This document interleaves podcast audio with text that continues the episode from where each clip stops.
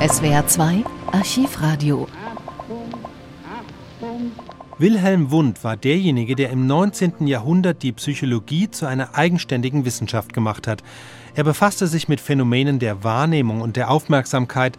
Sein Ansatz war zu versuchen, einen Zusammenhang herzustellen zwischen physiologischen und psychologischen Vorgängen, also was passiert im Körper, wenn wir etwas Bestimmtes erleben. Seine umfassendste Arbeit aber war ein zehnbändiges Werk über Völkerpsychologie.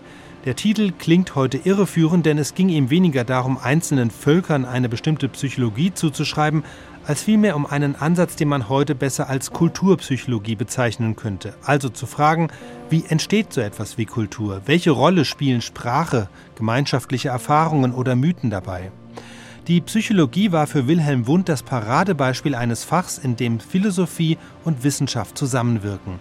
Genau davon handelt auch ein Vortrag, den er in seiner akademischen Antrittsrede am 31. Oktober 1874 in Zürich gehalten hat.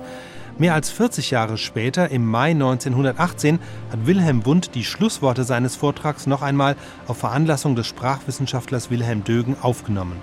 Darin betont er, dass philosophische Erkenntnisse langfristig nur Bestand haben, wenn sie sich auf Wissenschaft stützen.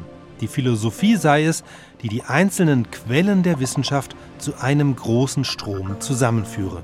Der verschriftlichte Text der folgenden Aufnahme findet sich auch in den Show Notes. Die Systeme der Philosophie sind, soweit sie eine bleibende Bedeutung gewonnen haben, nicht müßige Ideenverbindungen einzelner Denker. Wohl aber sucht die Philosophie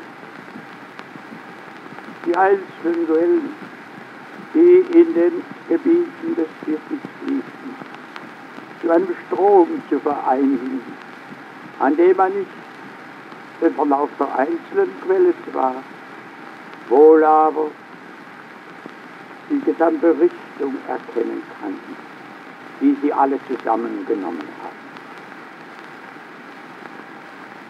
Darum ist die Geschichte der Philosophie die notwendige Stellvertreterin einer allgemeinen Geschichte der Wissenschaft.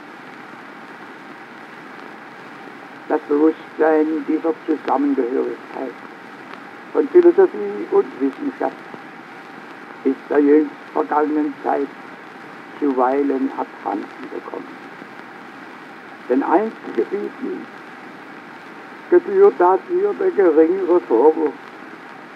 Denn Sache der Philosophie ist es, die guten Beziehungen zwischen beiden, zwischen Philosophie und Wissenschaft, aufrecht zu erhalten, indem sie den Einzelgebieten entnimmt, was sie bedarf, die Grundlage der Erfahrung. Und indem sie ihnen gibt, für sie nicht minder notwendig ist.